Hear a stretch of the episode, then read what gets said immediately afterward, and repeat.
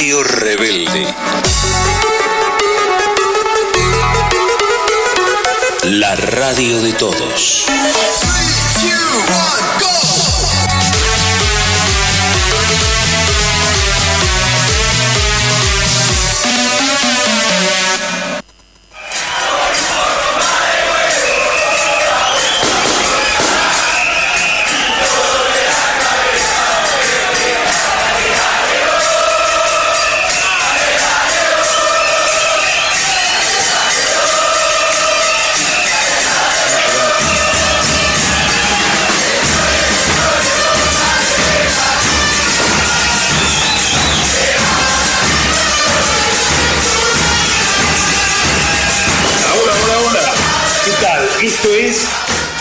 Desde la Cuna, el programa de la agrupación Azul y Oro del Club Atlético Boca Juniors. Y, y cada día más contentos, ¿eh? Seguimos ganando y el domingo, el domingo cueste lo que cueste, el domingo cueste lo que cueste, jugamos en el Mudomental Videla Macera Agosti Lacoste contra las gallinas.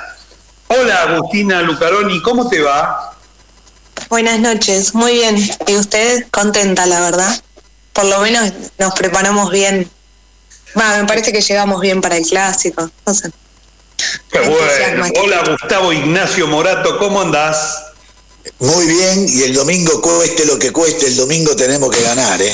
Eh, cueste lo que cueste. Sí, estoy de acuerdo con. Agustina, venimos bien, venimos derechito. Este, perdóname una cosa, juegan con el, ellos juegan con público, con público en el 50% de aforo, es decir, que es lo mismo que siempre, van todos. Van todos, inclusive algunos más, eh, sponsor, visitantes, los amigos de los árbitros, ¿no? Van todos. Claro, Eh, claro. eh, eh, el mudo mental va a estar a full Sí. con el aforo. De todas maneras, eh, es más lindo ganarle con público porque se corre el riesgo de morir ahogado por el llanto, pero que se inunde la cancha, pero sacando eso, el resto está bueno. Igual tendríamos que empezar, después le podemos dedicar a River eh, una parte del programa, tendremos que empezar por lo que pasó eh, ayer, ¿no? Que, perdón, que Boca jugó contra Colón, eh, creo que hizo un buen partido, todavía le está faltando llegar más para mi gusto. Eh, yo creo que domina más de las veces que llega con peligro, si bien eh, comparado con lo que antes no tiraba ningún tiro ni siquiera al arco, no, ya entre los tres palos, eh, esto ha, mejorado notablemente. Creo que todavía falta llegar más. Evidentemente ha conformado una defensa que tiene una trilogía, un tríptico que parece inamovible con Rossi, el Cali Izquierdos y, y Marcos Rojo, que está muy sólida, muy sólida. Y bueno, por los laterales, Advíncula, que quiero aclarar que una sola vez pasó al ataque y mandó un centro fuerte que atravesó, correcto, pero que atravesó de lado a lado eh, el campo de juego. Me gusta mucho más Baigan que Advíncula, porque en el primer tiempo me cansé de ver pelotas dadas hacia adelante, frenadas y vueltas hacia atrás por Advíncula. Eh, si eso es ofensivo, yo soy Cristóbal Colón y estoy por descubrir América. Quédate tranquilo que no sos Cristóbal Colón, no está por descubrir América, pero sí, realmente lo de Advíncula hasta acá muy flojo. Aparte, vos viste con qué facilidad lo sacan de encima en el cuerpo a cuerpo. Eso es increíble, tiene un físico importante. Cada vez que lo chocan lo sacan, de, lo sacan del juego. Y después, respecto de Rossi, sí, está bien, pero una por partido, una y media por partido se manda el pibe, ¿eh? La verdad, Salió es mal. preocupante. En general, tiene que ver con las salidas. Sí, es, pero extrañas, cosas extrañas. Un día se le escapa la pelota, otro día sale a pasear un rato. cosas raras hace, después ataja bárbaro, pero hace una, también una saca, por lo menos. saca al, al- al pibe Facundo Farías una pelota como arquero de futsal con la pierna izquierda, ¿no? Tirándose. No, no, después bien, pero Muy, muy ese momento, sacar esa, ¿eh? Porque la cruz, Sí. si no se ese tira para adelante que- y con la pierna, no la saca. no, estoy de acuerdo, no lo estoy criticando en eso, digo, lo que me resulta raro que tiene un momento que la neurona, el dendrita axón, ¿viste la neurona que se conecta a la dendrita con el axón? Bueno, hay un momento Sí, ahí que le no falla la sinapsis. Para eso, para eso votá Facundo Manes. No, bueno, Para hablar del sinapsis, cerebro. le falla la sinapsis y hace cosas raras, qué sé yo, cosas rarísimas hace. Es un gran arquero que de pronto hace cosas raras, es peligrosísimo. El otro día patearon afuera justo ahí, este, hace cosas raras. Ahora, A mí me parece un buen arquero, es muy buen arquero. no, no digo que no, insisto. Después, lo de rojo, excepcional, toco madera sin pata para no quemarlo, ha demostrado la jerarquía internacional que tiene una vez que se puso a ritmo, ¿no? Tipo marca 10, 20 metros adelante, mano a mano, lo va a buscar, pase filtrado, es una maravilla, ¿no? Y los primeros 30, 35 minutos de Boca fueron muy buenos. Sí, inclusive eh, lo que armó Eduardo Domínguez como defensa, o sea, una línea de cinco que después cambió a cuatro, nos facilitaba muchísimo la llegada porque no había competencia por el control de la pelota en el mediocampo, lo cual siempre la pelota era de boca. Eh, lo corrigió cuando, cuando hizo línea de cuatro más o menos a la media hora del primer tiempo y, hizo un 4-4 para pelear más la pelota en el medio. Y para los que creen que los jugadores siempre juegan mal o siempre juegan bien de acuerdo a lo que a mí me guste, como a mí eso no me pasa, quiero decir que hubo un muy buen partido para mi gusto de Rolón. Eh, ocupó la parte más retrasada del rombo del medio, barrió hacia los costados, no tiene un gran pase, pero en un pase corto anduvo bien, no, no se equivocó con la pelota. Eh, no, no se le puede pedir pase largo porque evidentemente no, no los da, no, no, no forma parte de su repertorio, pero jugando la corta y marcando, realmente en lo posicional estuvo muy bien Rolón ayer porque, como dicen en mi barrio, muchachos, alguno tiene que marcar. Sí. Otro, otro que anduvo bien fue Pavón. Está levantando el nivel que, que le esperamos, digamos, que le esperamos. Sobre todo este, eh, ese tiro que metió en el travesaño, el pase al- en el gol, un pase inteligente, rápido.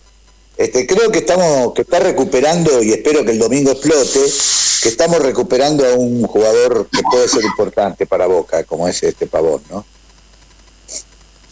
Me parece Sí, que yo- Pavón es más que Briasco, sí, Agustina. No, yo iba a decir que tengo que confesar que ayer no pude ver el partido, así que solo vi un resumen, porque No, estaba viajando en ese momento. Eso, falta grave, yo lo vi dos veces. Hoy lo volví a ver.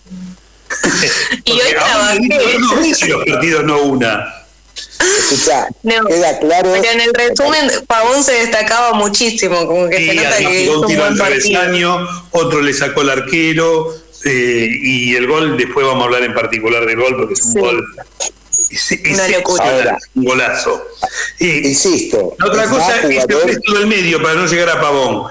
Yo creo que el pibe Monte jugó más o menos.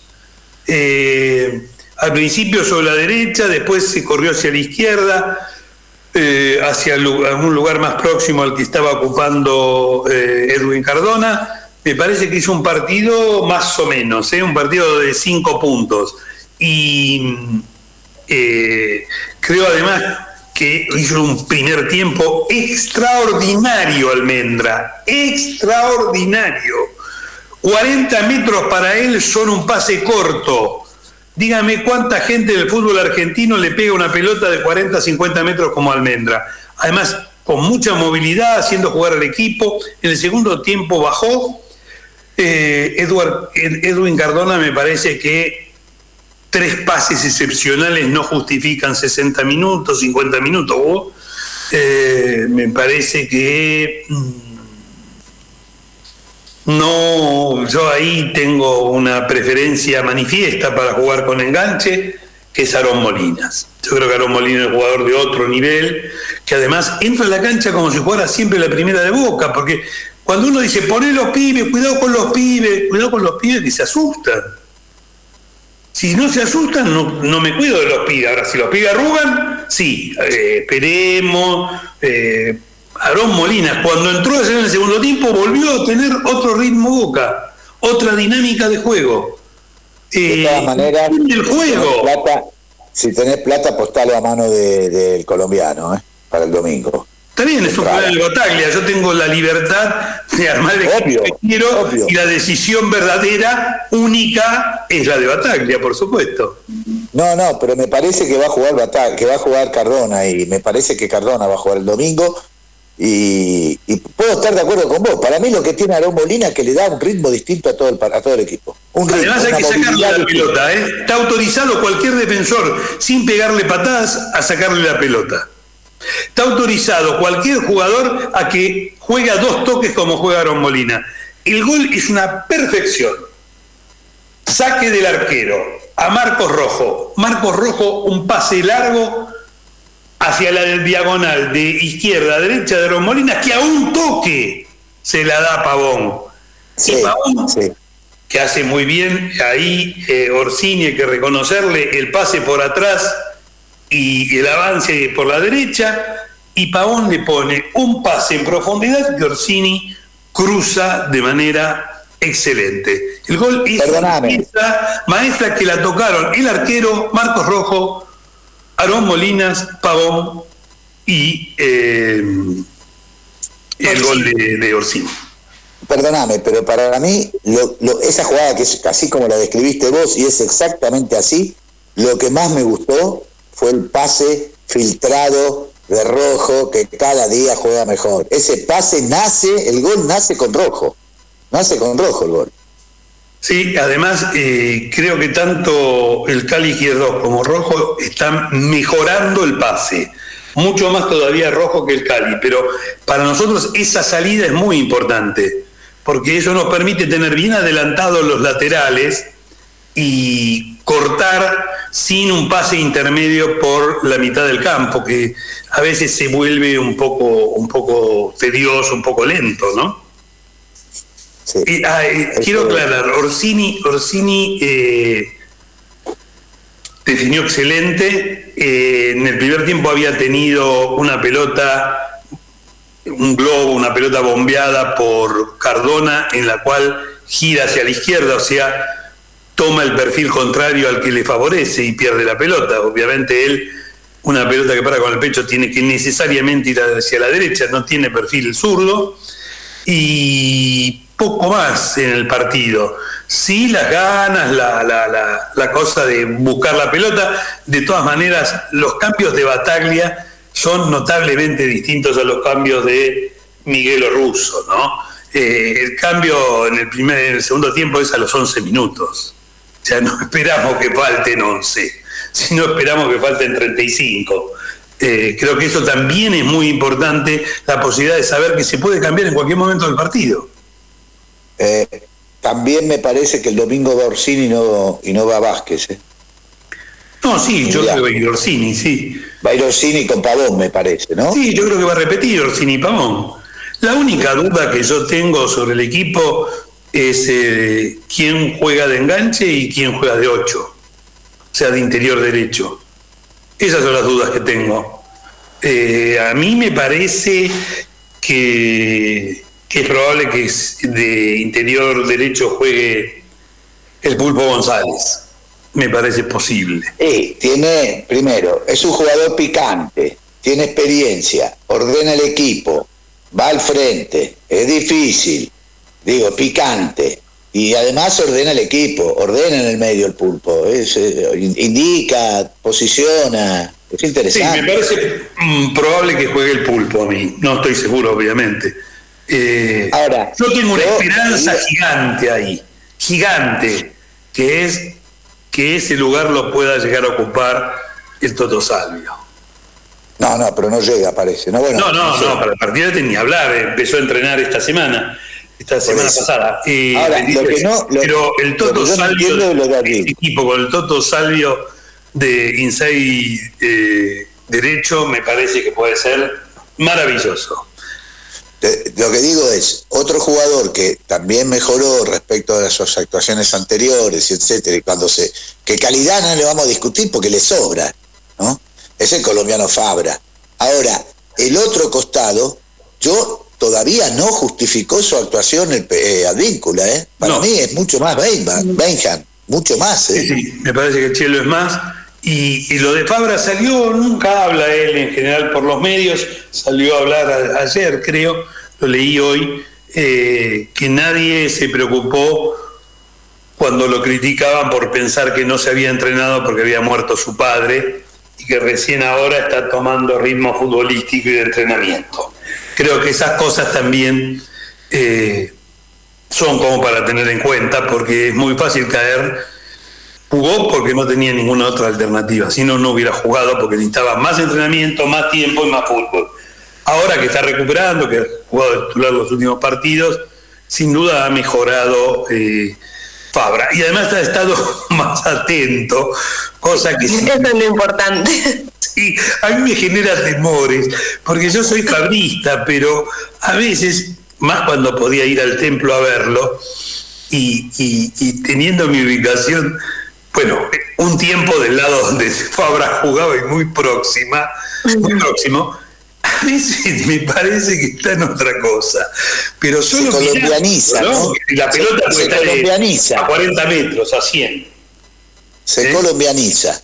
Te agarra esa cosa que vos decís, pero ¿y cómo no se dio cuenta? ¿Pero cómo se le escapa? Es como que está mirando otra cosa, pero como calidad, indudablemente no hay discusión, ¿no? Este, sí, es un jugador de primer nivel, sin duda. Pero insisto, lo de Advíncula todavía para mí no presentó ninguna credencial como para decir, no se manda al ataque, no es la velocidad que esperábamos que tuviera, no tiene potencia física, pierde en la marca. La verdad que es una incógnita, porque digo. La única duda tiene ninguna favor. es asustado. ¿Qué quiere decir? Yo marco porque acá, si yo me voy y me hacen un gol, me matan. Lo único que podría justificar que no vaya jamás al ataque. Jamás. Sí, bueno. pero tampoco marca bien, ¿eh? Cuando pasa marca bien. Por la, mitad de la cancha y uno dice, bueno, ahora toca y se va, no, toca para atrás. Bueno, y tampoco marca bien, insisto. Más o menos. Sí, sí, nada de otro mundo. Flojo, flojito. Y, cuando pueden, cuando, ya te digo, me, me, extraña que pierda físicamente con lo contrario, tiene un físico bárbaro, yo no sé, como cada vez que choca, eh, pierde y pide FAU. Sí, bueno, en eso creo que viene de otro fútbol, porque desde que empezó, que la verdad que vino y se puso la camiseta, eso hay que reconocérselo, pero desde que empezó, debe tener ya media docena de FAU pedidos no concedidos. O sea, él autopercibe como full, cosa que no le cobran. No es falta acá. Porque ya vi varias veces eso, ¿eh? sí, por eso te digo, a mí me llama la atención. Choca, pierde, pide full. Choca, pierde y pide full. La verdad que este eh, que empiece a interpretar distinto el juego porque vamos a estar en problemas. Yo creo que igual también creo que va a jugar él el, el, domingo. Eh, el domingo se cumplirían justo 18 días de la lesión del Chelo Baigan. Eh, es un poco poco. Si bien eh, él está, está haciendo, desde ya, desde la semana pasada, está haciendo trabajo físico, no, no había por ahora tocado la pelota. hay jugadores que se recuperan antes, otros después, esto es verdad eh, hay una, una dicho, una, una, creencia, no sé cómo denominarla, en el fútbol que los desgarros se curan en 21 días, pero habría que ver caso por caso, sin duda, y no todos los organismos reaccionan de la misma manera. Ramírez no llega, ¿no? Ramírez ¿Eh? no llega. Ramírez no llega. No, no, no, Ramírez tiene para bastante más, ¿eh? Bastante más porque hay, es un esguince de rodilla. Y el otro que lamentablemente se cortó un tendón del tobillo el otro día jugando en la reserva es eh, el pibe Obando. Tres, cuatro meses Hoy, hoy lo operaban. Hoy lo operaban Obando. La reserva ganó 3 a 1. Hay algunos jugadores de la reserva que realmente me encantan. Volvió el Colorado Barco eh, y adelante tiene dos o tres. Y mi cinco del futuro, que es eh, X Fernández, que realmente me parece un jugadorazo. ¿Qué jugador?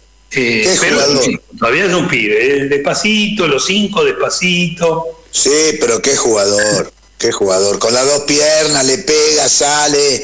Qué jugador. Y hay varios buenos ahí, hay varios buenos. Realmente estamos armando, después de mucho tiempo, una cantidad de, de chicos que vienen de las divisiones inferiores y que pueden jugar en primera, cosa que no es fácil en Boca, ¿no? Yo diría que es muy difícil. Eh, Históricamente general- ha sido muy difícil. Sí, en general los se van antes o llegan y se van. Creo que, que tenemos que aprovechar eh, esta situación. Espero, espero que eh, la organización ESPN Fox, eh, Federico Beligoy, eh, Donofrio, Gallardo y el Pollo Viñolo no nos manden al mudo mental un árbitro que, como suele suceder, cobre todo. Yo creo que la máxima es el día que Gago rechazó de cabeza y cobraba un penal y lo echaron. Yo creo que más No, que sí, eso, en el pecho yo fue, creo sí. que más que eso no puede pasar en la historia. Pero bueno, eh, el tipo vio mano, vio todo, o sea. Lo peor de todo es que inventó lo que vio, o sea, es un es increíble. se llama arbitraje creativo. Lo dio todo. No, porque vos es, es razonable que lo que no ve no lo cobre. Claro. Pero que cobre lo que no ve, eso es rarísimo. Que lo que no ve, bueno, no lo cobró, no lo vio, mala suerte. arbitraje creativo. La verdad que los árbitros vienen flojitos, flojitos, flojitos, los muchachos. eh, dos patadas iguales, no iguales. Si uno está amonestado, me hago el bobo. Si está amonestado y vuelve. La verdad es desastroso. No hay un solo criterio de unidad para cobrar nada del mismo árbitro, ni hablar ya entre dos partidos distintos, porque lo que para uno es la cárcel de Sin Sin, para el otro es una jugada cariñosa. Pero me parece que ahí va a haber que poner eh, la lupa, por las dudas. Eh, creo que eh, nosotros no somos los más indicados para tener algún tipo de injerencia en las decisiones ni de la liga, ni de la AFA, ni del arbitraje, ¿no? Eh, creo que, en, en eso nos va bastante mal. Si Dayana, nuestra operadora, tiene el gol de, del domingo, pero ya lo escuchamos y después volvemos. Molinas, viene para Pavón, pasa Molinas, abierto Orsini, va para Orsini, apunta, dispara.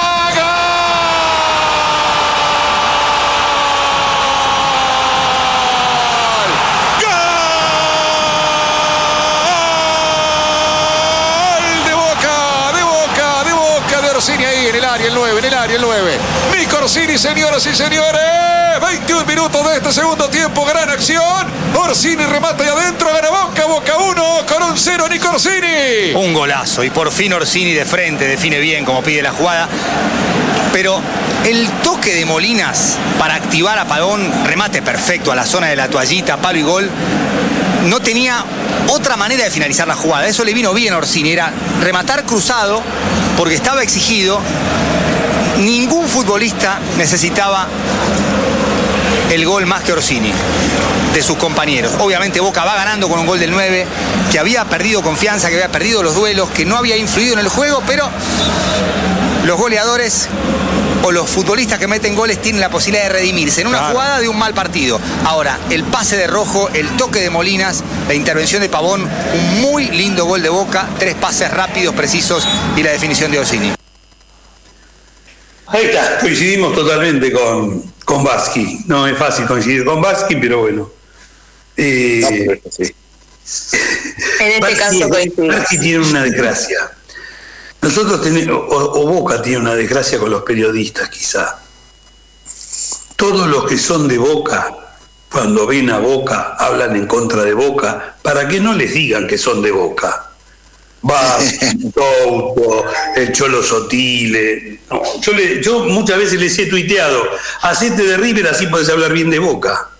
Pero bueno, ustedes saben que varias veces y durante tiempo atrás y largo, uno de mis temas preferidos es que ESPN, Fox, hoy Disney no tienen posición dominante porque solo tienen ocho canales contra uno. La verdad que tiene ocho y tiene uno no domina nada el de ocho. Más o menos lo mismo. Claro, es más, más sé igual. Y para igual. colmo, tenemos a Defensa de la Competencia luchando contra este tema en muchas instancias, un año, sigan estudiándolo, 8 a 1, no va a quedar ninguno. Dije además que con esta creación de Star Plus eh, iba a cambiar también este mundo de eh, el entretenimiento deportivo, como lo llaman modernamente. Cualquiera que tenga Star Plus podrá saber que tendrá la Liga de España, toda, la, la Liga de Italia, toda, la Liga de Francia, toda, en directo. ¿Qué quiere decir? Que los huevos que pagamos el cable, cada vez vamos a ver menos partidos. Mejor dicho, ya estamos viendo menos partidos. Ay, la de Inglaterra me olvidaba. Eh, Pero eso es todo. No, Acá la disputa, y lo digo ahora claramente, como digo todas las cosas, es por quedarse con los derechos de televisión de la selección argentina que tiene torneos y competencias. Exactamente. Eh, el negocio es ese. ¿Hasta cuándo la tiene? ¿Hasta cuándo la tiene TIC? No, no sé exactamente, no sé exactamente, pero para eso se requiere una cosa fundamental. Que así como Viñolo se pasó encabezando la lucha contra Boca durante dos tres, o tres meses, y lo dijimos acá en el programa reiteradas veces, ahora la lucha es contra el presidente de la AFA, o sea, la campaña antitapia. Es tan fuerte la campaña macrista antitapia que ha involucrado al canal macrista La Nación Más a través del productor periodístico riverplatense Juan Cruz Ávila, el psicólogo que quiso ocupar un cargo que se requería ser médico durante el gobierno de Macri, hijo del negro Ávila, que murió, el primer propietario de torneos y competencias, psicólogo y quien es el director periodístico de La Nación Más, y relacionado macrismo mediante con el CEO de Disney. Tan es así que ahora quienes soporten escuchar eh, la cloaca macrista llamada La Nación Más podrán ver como los periodistas Eduardo Feynman y Jonathan Viale diariamente se encargan de hablar en contra de Tapia. Eh, y de la necesidad de cambios inmediatos en la AFA y de cómo se ha dormido la AFA recién ahora, desde el próximo fin de semana, va a tener solo el 50% de aforo en los estadios, etcétera, etcétera, etcétera. Eh, la, la operación ESPN, Fox, Disney, Star Plus está en marcha. Después no digan que no se dieron cuenta, que no sabían, porque cualquiera que se dedique a analizar los medios lo sabe perfectamente. Bueno, lo tenemos claro, querido Héctor. Vamos a una pausa y después volvemos.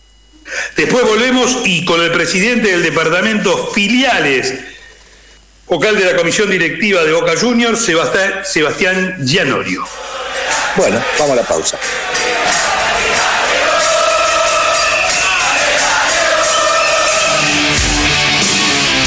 Radio Rebelde.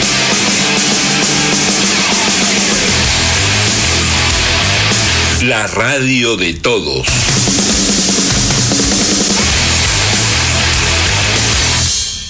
Los martes a las 9 de la noche te ofrecemos un PBI.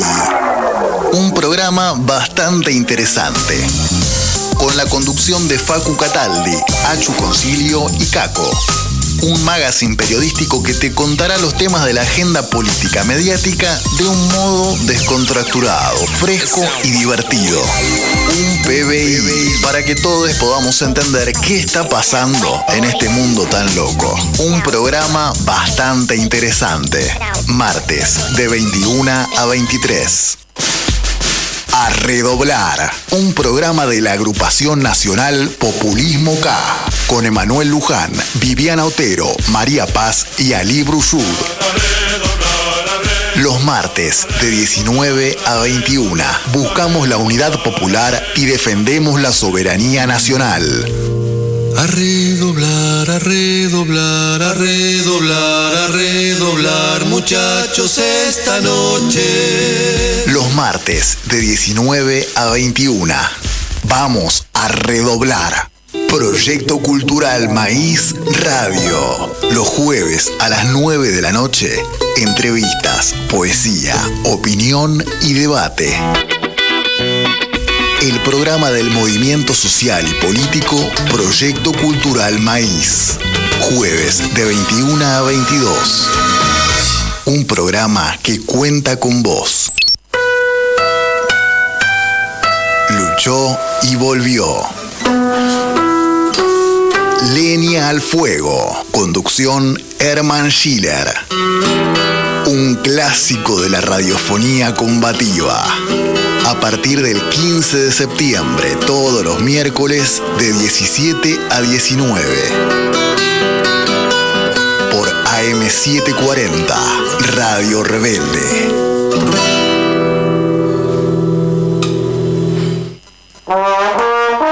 Llega de boca desde la cuna. Con la conducción de Gustavo Morato Gustavo Rojas, Héctor Estupenengo y Florencia Volpini. Todos los lunes de 21 a 22 por AM740, Radio Rebelde, de Boca, desde la cuna. Un programa para analizar el mundo de Boca desde adentro, con la más certera información. Radio Rebelde. El futuro es nuestro, el, futuro es nuestro, el, el futuro es nuestro, el, futuro es nuestro. La radio de todos.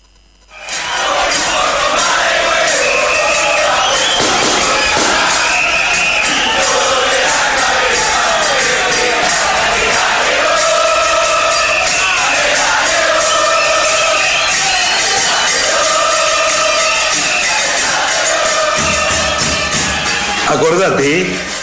el domingo cueste lo que cueste, ¿eh? el domingo tenemos que ganar. Esto es de Boca desde la cuna, el programa de la agrupación Azul y Oro del Club Atlético Boca Juniors. Y ahora, y ahora estamos conectados, según me cuenta Dayana, nuestra operadora, con Sebastián Gianorio, que es el presidente del Departamento Filiales de Boca. Hola Sebastián, ¿cómo te va? Héctor Estupenengo te saluda. Héctor, ¿qué tal? Buenas noches, ¿cómo estás? Bien, muy contento de poder hablar con, con alguien que nos cuente qué pasa en Boca, qué hace Boca, que hace un año y medio de pandemia que no voy al templo, ya no sé qué más me puede pasar, pero bueno, preparándome para volver a nosotros. Sabes que escuchaba recién las canciones y, y ya me imaginaba la vuelta de todos al templo, ¿no? De, poder regresar lo que decís vos, Héctor, al patio de casa y alentar como estamos acostumbrados nosotros. Total, y además como ahora tuve mucho tiempo en la pandemia metido adentro para leer, me he enterado que la bombonera late, y si quieren les digo cuánto, 6 centímetros es lo que se mueve la bombonera, que tiene 12 pilares, que tiene el doble de los estadios modernos en cuanto a seguridad y bueno, ahí, ahí tuve tiempo esta, esta pandemia para enterarme cuánto latía. 6 centímetros late. Eh, Sebastián. Muy buen dato.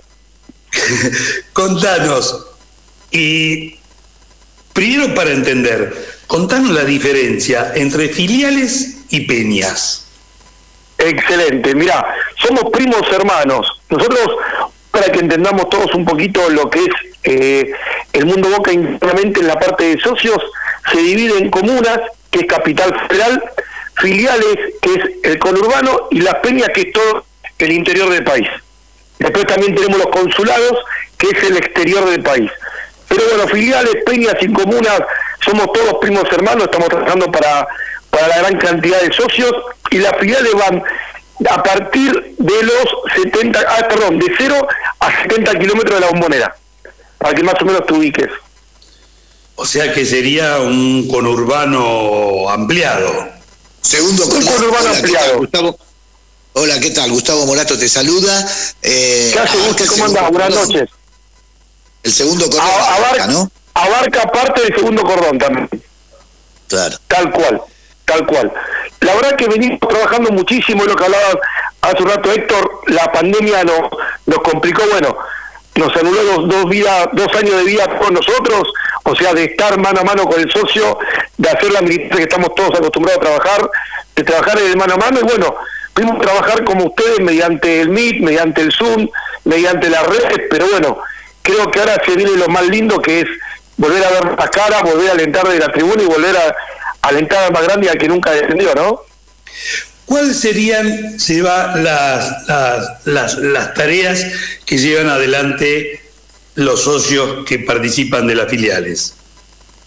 Mira, yo cuando, cuando comenzamos con el departamento de filiales, lo que planteé que quería que dejen de ser una bandera y un micro, que simplemente vamos los domingos a la cancha, y quería que trabajen toda la semana para el socio y para la sociedad conurbano. Es en cada partido una filial y estamos continuamente trabajando con los socios, un ejemplo de San Martín, de Pilar, de, de Escobar, de, de Avellaneda, de Quilmes, trabajando tratando de brindarles mayores servicios que pudimos durante la pandemia. Ahora, eh, ¿cuán- ¿de cuántas filiales estamos hablando? Mira, estamos trabajando un promedio con 45 filiales. Te cuento algo, apenas ganamos las elecciones, yo me reuní con, con muchas cabezas de filiales y, y le planteé a todo el mundo que acá se acababa la política en Boca, que acá éramos todos hermanos de sangre azul y amarilla y lo importante es vivir para Boca y no de Boca. Entonces fuimos planteando, me fui reuniendo con los diferentes sectores de las diferentes localidades y estamos haciendo un trabajo entre todos, con comedores, con hogares, con clubes. La idea mía es llevar escuelita de Boca a todos los distritos, poder llevar comedores a conocer la cancha de Boca, a llevar hogares a conocer la cancha Boca y lógicamente llevar el escudo de Boca a cada municipio. Vos sabés que durante la pandemia nosotros nos comunicábamos con consulados y con filiales y también con, con filiales y con, y con consulados y lo que, no- lo que nos dejaba como, y peñas, lo que nos dejaba como saldo era que todas tenían una profunda participación social, sobre todo en el tema de la pandemia, ¿no? Eh, se han manejado siempre un costado que nosotros reivindicamos porque creemos que Boca es eso, que Boca es pueblo, ¿no? Tal cual, ¿sabés que, que mismo en la pandemia entregamos 90.000 tapabocas en el, en el conurbano, llevando puerta por puerta, y lógicamente cada filial o cada peña también eligió algún comedor o comedor de la zona para ayudar y tratar de darle una mano a todos, ¿no? Para, para estar cerca también lo que planteamos del socio, de la socia y del pueblo de, de cada localidad, tal cual. Sí, creo que eso es un rasgo distintivo que ha caracterizado a las peñas, a las filiales y a, a los consulados del, exterior y que en realidad honra eh, y valora lo que es Boca más allá de, lo deportivo y de lo futbolístico en particular. Eh, Además de las filiales que volvemos, queremos conocer a Sebastián Gianorio, dirigente de Boca. Entonces, eh, ¿quién te hizo hincha de Boca? Bien, muy bien. Me hizo, a ver, es, es desde la cuna, como decimos siempre, hasta el cajón, como dice la, la canción, pero tengo un recuerdo de, de chiquito de un tío mío que, que me regaló la remera, que me regaló la pelota, como me pasó a todos, ¿no? Y fuimos creciendo con, con esta locura, esta enfermedad que tenemos, que es la más linda. Hoy tengo 45 años, tengo una nena de 13, eh, eh, y nada, feliz, estoy trabajando con, con Jorge Mora, con Ricardo Rosica hace 14 años, en la agrupación Juntos por Boca también. Y bueno, hoy tengo el agrado de, de ser parte de esta comisión directiva, de ser vocal titular y de ejercer el área de filiales. Contanos cuál es para vos la anécdota más importante que te pasó en el templo de la bombonera? Uy, sabes que hay un montón. Eh, eh, a- del gol de Martín con, con la pata de palo hasta los goles de Riquelme hasta el hasta el Nucaso de, de, guerra los goles de Junta los penales Córdoba. La verdad que tengo un montón de anécdotas y, de momentos felices no lógicamente hablando de Bianchi hablando del maestro Tavares de Russo. Bueno sí, de tener la suerte de, de tener un técnico de las inferiores como como sea Batalla eh, desde el gol de Tevez en esa final en esos partidos decisivos que le ganamos a los primos, la verdad que, que tengo un millón, la despedida de Maradona, el arco que le dimos a Martín, eh, bueno, me pasa como te pasa a vos, ¿no? Cerrar los ojos y te viene un montón de momentos que son inolvidables. Te, te quiero hacer una pregunta como miembro, no sé si, la, si ya está decidido, si está decidido cómo va a ser el aforo para los, para, para los abonados, para los socios, o todavía no está establecido el mecanismo. Mira, hoy tuvimos una primera reunión de comisión directiva para ir avanzando en estos puntos. Hay muchos puntos que, que estamos estudiando que lógicamente dependemos del gobierno, ¿no? De, del aforo este del 50% y también entendemos que esto no es un capricho de ningún club, sino que es la forma de, de- volver un poquito a la normalidad y cuidarnos entre todos. Pero bueno, a partir del lunes ya va a estar en comunicados oficial todo lo que es el aforo del 50% para, para la vuelta a casa, para la vuelta al templo. Es más, te estoy diciendo esto y se me pone la piel de pollo porque porque sueño como ustedes, como volver a ver el templo, como hablamos hace un rato, ¿no? Latiendo y, y escuchando a la hinchada y a los hinchas cantando. Sí, además, eh, justo, justo comenzó la vuelta del público con el partido del domingo que jugamos en el Mudo Mental. Así que vamos a tener que esperar una semana más para, para volver al templo y, ver el partido de Boca contra Lanús, ¿no? Y La verdad es que, que estamos todos ansiosos con, con la vuelta porque nos faltan nuestros compañeros, nuestros amigos de tribuna, ¿no? Con, con lo más que lo pasamos, como hablaba hoy con, con un compañero de comisión directiva, el poder abrazarse con el que está delante tuyo, el de atrás, con algunos desconocidos que de la tribuna, que hoy los extrañás porque, porque lo más lindo, más allá del partido, también es el post partido y el pre. La previa es hermosa y el caminar por el barrio y, y nada, ver esas caras de nuevo y, y la alegría, lógicamente, que nos, nos implica un domingo, un miércoles de, Copa. Bueno, ahora vamos a volver un sábado con, con la gente, pero, pero lindo volver a casa, principalmente.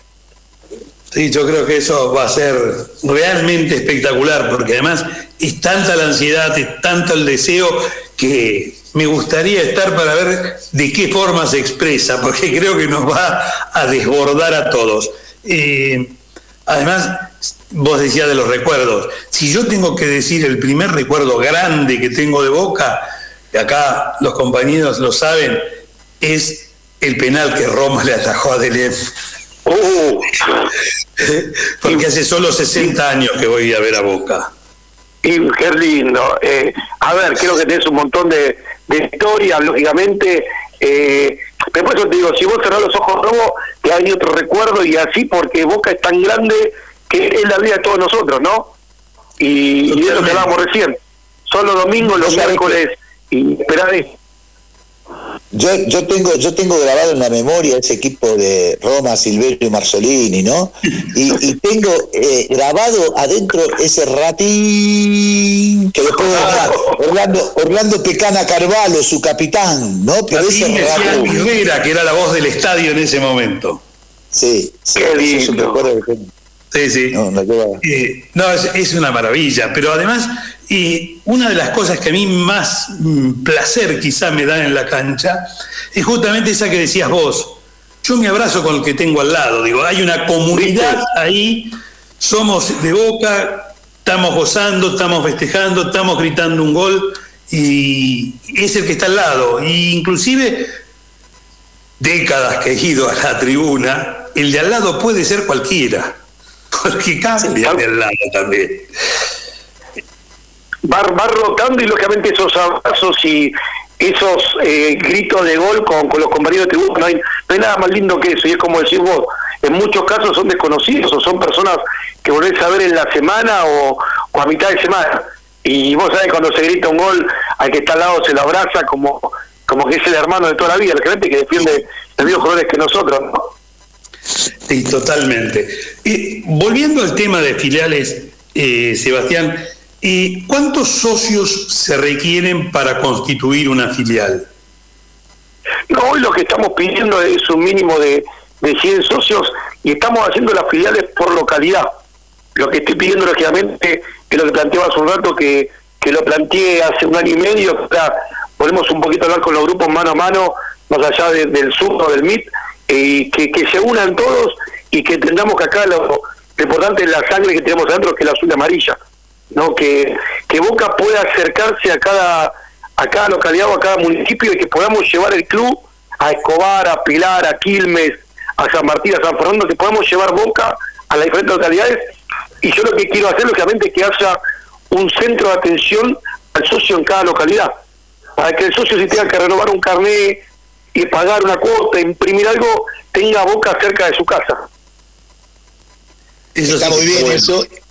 Y además sería una sola reconocida por localidad, eso sería lo lógico, ¿no? Que deje todas las diferencias y reconocer a una por localidad. A eso estamos apuntando, tal cual. Por eso te planteaba del principio de la charla que tuve. Yo la verdad que tengo 45 años y como todos ustedes voy voy desde muy chico a la cancha, recorrí todas las tribunas y conozco mucho el mundo Boca, entonces a conocer igual que ustedes el mundo Boca, vos sabés quién es quién, te va juntando. Y acá para repetir, se terminó la política y acá lo que hay que defender es los colores azul y amarillo. El tema de Boca Ciudad respecto a las filiales, ¿cómo juega? ¿Incluye, no incluye? No, no tengo claro eso. Boca, bien, Boca Ciudad es todo lo que es capital federal y todo el conurbano, perdón, todo lo que es capital federal y son todas las comunas. Es similar a las filiales que estamos en Gran Buenos Aires, pero simplemente esto es la parte de capital. Boca Ciudad que, que la maneja Carlos Navarro, ¿no? Sí, sí. Sí, sí. Una de las cosas buenas que hizo Boca Ciudad es eh, darme la platea L, en la cual no, no es exactamente la misma, pero en la cual me senté durante muchos años. Vos sabés que, que nos pasó de entregar esta butaca que está nombrando vos, que estamos entregando eh, puerta por puerta y la cantidad de gente que no lo podía creer, la cantidad de gente que, que se puso a llorar de, de la emoción, eh, el agradecimiento por digan cómo le estábamos regalando lo que planteé. ¿no? Y esa butaca similar a la que te sentaste vos durante tanto tiempo, hoy la puedes tener en el patio de tu casa, en el living, o donde vos elijas. Bueno, yo la tengo como me la dieron, hasta no le saqué el papel que la recubre. Ahora, mi hijo ya la tiene convertida en un asiento casi de bar. La butaca. Claro. Sí, sí, la butaca la convirtió, porque le hizo, porque además es una maravilla porque te traen hasta un plano para que la conviertas. ¿Cómo hacerlo? La verdad que, que, que es tener un pedazo de la bombonera en casa, ¿no? Sí, totalmente. Pero yo la tengo ahí en mi escritorio y bueno, mi hijo no la tiene. Fui a comer justamente ayer a la casa de él y vi que la tenía, pero como si fuera un, un asiento de bar. De, porque No, no, es, es hermoso. La verdad que es hermoso y, y más allá de que uno la tenga o no, eh, lo lindo que tuvimos fue el entregarla y ver la cara de, de los socios y de la socia de felicidad de, de otra vez, de tener un pedacito de, de la historia tuya en tu casa y, decir, mira, esta es una butaca de la bombonera, ¿no? Así que, que estamos felices con, con esto que estamos haciendo y lógicamente queremos que dure para toda la vida porque por más que nosotros nos vayamos o querramos quedarnos eternamente como dirigentes para, para seguir dándole un poquito más a los socios, sabemos que cumplimos y que ese pedacito de historia quedó en tu casa. Sí, totalmente. Además creo que es solo un gesto más de los muchos que se están viendo como cambio desde que asumió eh, a fines de, de- del, del 19 la, la nueva comisión directiva, ¿no? No solo en, lo que en la mejora eh, de la bombonera, pintarla, mejorarla, cambiar plateas, generar nuevos espacios, sino lo que significa el avance de los deportes amateur, la presencia de, las mujeres y los varones en todas las actividades, eh, lo que significa una nueva relación con los socios, que estábamos eh, fuertemente abandonados, diría yo. creo que en cada uno de los aspectos eh, se nota un cambio positivo ligado a, la nueva gestión en Boca, ¿no? Tal cual, es más, cuando el día que volamos al templo te vas a dar cuenta todos los cambios que hay, que hay, todo lo que estamos cuidando, porque es el patio de casa de todos nosotros, es el templo, lo estamos mimando muchísimo y bueno, ya dentro de 15 días no íbamos a poder estar ahí, la van a poder ver y poder disfrutar entre todos, ¿no? La verdad porque volvimos a hacer un club, volvimos a hacer un club abierto para, para el socio y para la socia y bueno, estamos escuchando a todos y tratando de, de mejorar todo un 100%. La verdad que estamos muy felices. No, te, decía que nosotros solemos hablar con los distintos deportes amateur y la verdad que nos sentimos muy, muy halagados porque nos damos cuenta de que hay una apertura del club hacia el barrio y hacia los socios en general. Eh, y que no solamente en deporte competitivo nos decían, sino también en deporte recreativo, la posibilidad de que vuelva la gente al club, que el club se llene de gente ahora cuando termine esto de la pandemia por la cantidad de deportes que se están dinamizando. Eso nos, nos pone muy contentos, no solamente el fútbol, que también es importante, por lo cual casi todos somos hinchas de boca, pero que el club también cumpla la función social que tiene que cumplir, ¿no?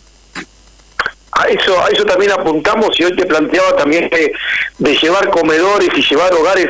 Yo tengo un sueño de que el Cabo esté lleno de, todos comedores y hogares del conurbano para, para que la gente que no conoce el templo, que no lo pudo conocer, que vaya a conocerlo y para, para tener un club abierto. Mismo nos pasó, hoy está jugando el básquet de nuevo, ya jugó dos partidos y, y el regreso a, la cancha, a la bombonerita también fue, fue emotivo, fue hermoso porque era era otra vez volver también a otro pedacito de la historia nuestra, ¿no?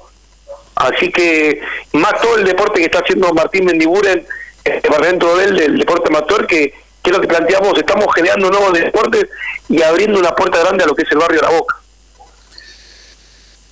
Sebastián, te agradecemos tu presencia en De Boca desde la cuna, seguramente nos vamos a seguir viendo y lo fundamental es que la próxima sea con un abrazo en el Templo de la Bombonera, que es nuestro lugar natural. Eso es lo más lindo. Nada, agradecerles el llamado, estoy a su entera disposición a veces que ustedes quieran, yo, yo estoy acá. Un abrazo grande para ustedes, para todos sus oyentes. Ojalá que el domingo vengamos también contentos de, de allá del gallinero, como decimos siempre. Le tengo fe al equipo. Un abrazo gigante, como digo siempre, aguante boca. Y gracias por la atención y por el llamado. No, muchas gracias a vos, un abrazo grande. Un abrazo gigante. Chao, chao, buenas noches. Sebastián Gianorio, presidente del departamento filiales de Boca Juniors. Seguimos conociendo gente, planteando las actividades y en todos los casos cada vez logrando mayores comunes denominadores de qué entendemos por Boca que entendemos por un club, que entendemos por una asociación civil, cada vez más lejos de las sociedades anónimas y las miserias a los cuales nos estaban intentando llevar. Creo que esto es muy importante para todos. Sí, yo creo que lo que dijo es clarito, ¿no? Es decir, qué es lo que nos preocupa, qué es lo que nos ocupa dentro de Boca, ¿no? Eh, que sea un club social con apertura a los socios, a la comunidad, me parece que eso es la cosa distintiva, porque lo escuché a Macri el otro día y sigue insistiendo él con el tema de la privatización, sigue insistiendo con que los clubes deben ser sociedades anónimas. Y la verdad que ¿qué, club, qué sociedad anónima va a medir esto del impacto social que tiene? Le va a medir una cosa de contabilidad lo que entra y lo que sale. Y volvió a insistir con esto, y yo creo que esto hay que decirlo permanentemente porque siempre está la acechanza de transformar a los clubes en sociedades anónimas, una vez más, ¿no?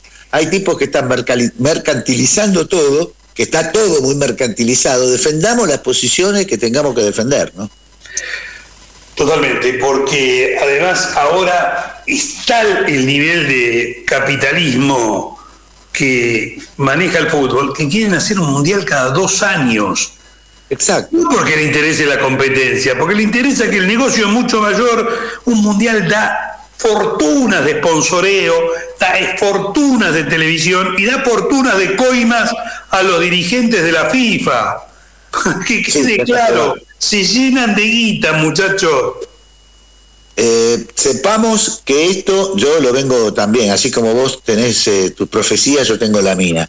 Me parece que este tipo de actitudes de parte de la FIFA lleva a una situación de hartazgo y lleva a una situación de compromiso con el fútbol profesional. Recordemos la tentativa de Angelici en el Cono Sur y del Real Madrid en Europa de armar ligas paralelas. Y esto no es algo que terminó, esto no es algo que terminó. Con lo cual yo les digo a todos que miren lo que es el boxeo, lo que era el boxeo en su apogeo, y terminó en tres o cuatro federaciones diferentes. Cinco en algunos casos. O cinco en algunos casos. Sí. Con lo cual, digo, defendamos esto, defendamos los clubes, defendamos que no sean sociedades anónimas, que tengan una función social. El fútbol está en lo máximo y además tienen que tener una función social los clubes, ¿no? Sí, además en Europa queda muy claro eso, ¿no? Quienes, además, ya los propietarios ni siquiera son del país. Tenemos casos como el Paris Saint Germain, que es un club de Estado. eh, tenemos casos como el del Inter, que luego de fundirse lo compraron los chinos, pero el chino tuvo problemas en China y lo dejó y se fue, lo revendió. O sea, yo me imagino un hincha italiano del Inter con un presidente chino. Digo, con, con- o, o- o- o- o la cantidad de, de americanos que tienen, eh, norteamericanos que tienen clubes en, en distintos lugares, en particular en Inglaterra. Y, O dueños de, o dueños de clubes en Inglaterra que no pueden entrar porque tienen, están procesados con causas penales. O sea, Sí. También. No, Eso es realmente es una vergüenza. Eh, yo creo, yo creo que defender la- los clubes como patrimonio de los socios, los clubes eh, no sociedades anónimas, porque además sociedades anónimas exitosas son las más grandes. Nadie Sí, va, nadie va a intentar armar una sociedad anónima de defensores de Ascasubi. Nadie va a poner un peso. Y la otra cosa es, cuidémonos de talleres de Córdoba. Eso quería decir. Córdoba es un club gerenciado. Eso quería decir. Fácil, Toda la- propietario del Pachuca en México. Eh, Bueno, quería decir. de talleres de Córdoba, ¿eh? No es casual que todos los Disney, como decís vos, los Disney Boy, permanentemente estén elogiando lo extraordinario de Talleres de Córdoba, lo grandioso de Talleres de Córdoba, que no sé qué es lo grandioso hasta ahora, más que va puntero en el campeonato, pero los antecedentes brillantes de Talleres de Córdoba, dicen, ¿no? Esa extraordinaria actuación y coherencia en, su actuación de Talleres de Córdoba, uno no sabe dónde está esa coherencia.